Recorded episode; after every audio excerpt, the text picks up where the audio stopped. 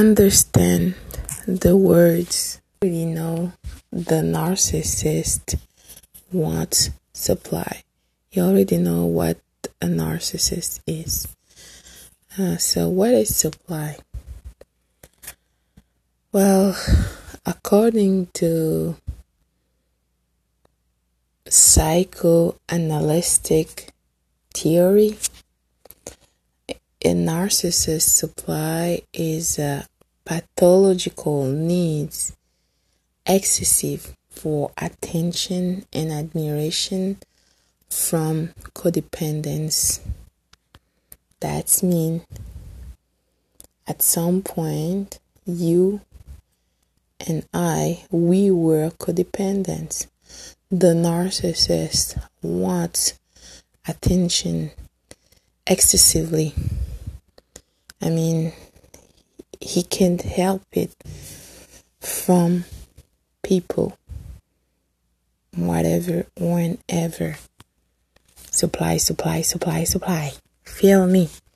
The narcissist has a void in him. No one can feel unfortunately. The, the new supply thinks so but it is what it is so what is supply? Supply is something that you can give to the narcissist like uh, like i already said attention admiration. So the new supply is the new person that will replace the old supply. You i whatever the new supply can be a member of the narcissist harem like I already explained. The new supply can also be a fan club member. The new supply can be a new person because sometimes the new supply can be a member of the harem, someone that the narcissist already know in the past. So he hoovered back this person to make him uh, the main supply. yeah, because the narcissist has several several time of supply. It's crazy, beyond crazy. Grade A supply, a, uh, another type of supply, and whatever the old members of the harem to satisfy his need and desire. So the fan club member, like I already explained, can be a member of the harem as well.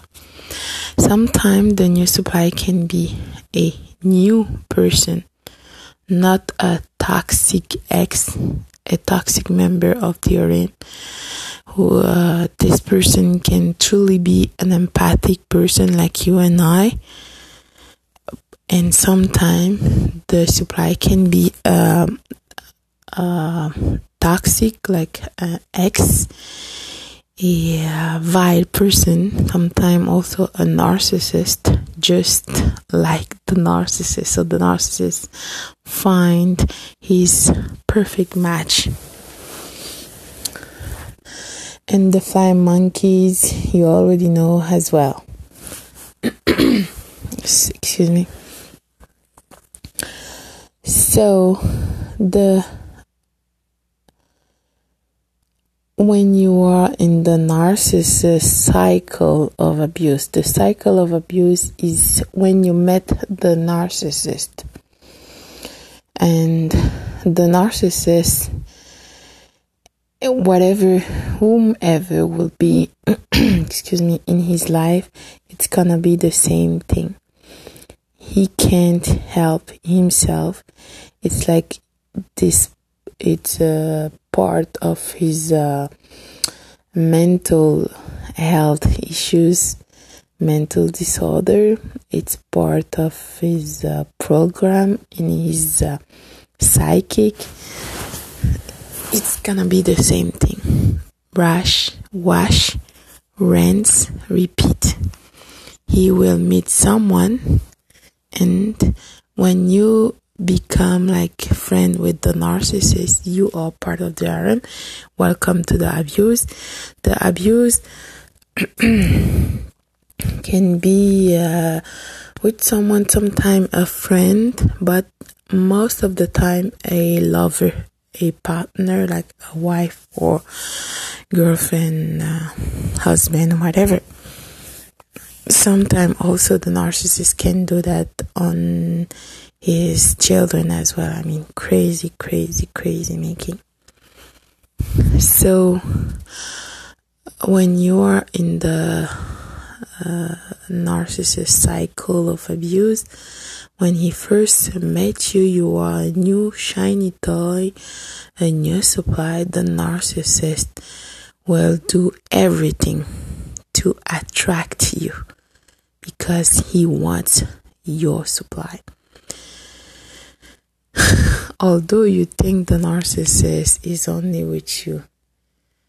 Oh, Lord, I'm sorry. It's not. You are never alone. There's other members of the narcissist. Sorry. The narcissist will put you on. Uh, oh my God. You are his soulmate. It's the love bombing. I mean, you are the best person in this world. Oh my God, the narcissist loves you. Ha! Please. What he's doing, the narcissist, is create this uh, uh, emotional uh, toxic attachment, this trauma bound in you. He, he they call that sometimes also a soul ties because the narcissist want to go fast, fast, fast, like quick, everything so fast. You won't have time to see what's happened behind because behind the narcissist is plotting to crazy discard you and devalue you. I mean, the narcissist is wearing a mask. He cannot like uh, pretend to be this nice this nice person for you for so long. Please come on now. Huh?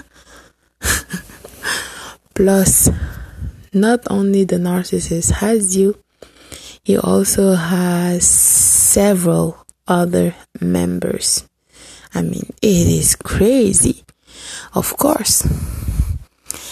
How can he keep up with all that? I mean, unbelievable. The narcissist has to do that because he needs supply all the time.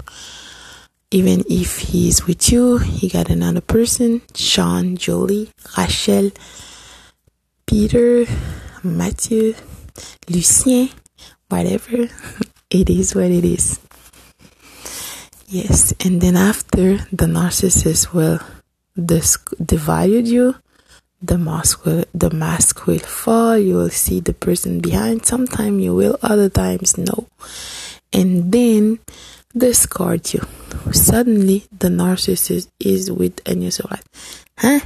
You see how it's never suddenly and it's never a new supply because while the narcissist was with you in this relationship. Now you know transaction situationship. He was uh, grooming the the other person. Several actually.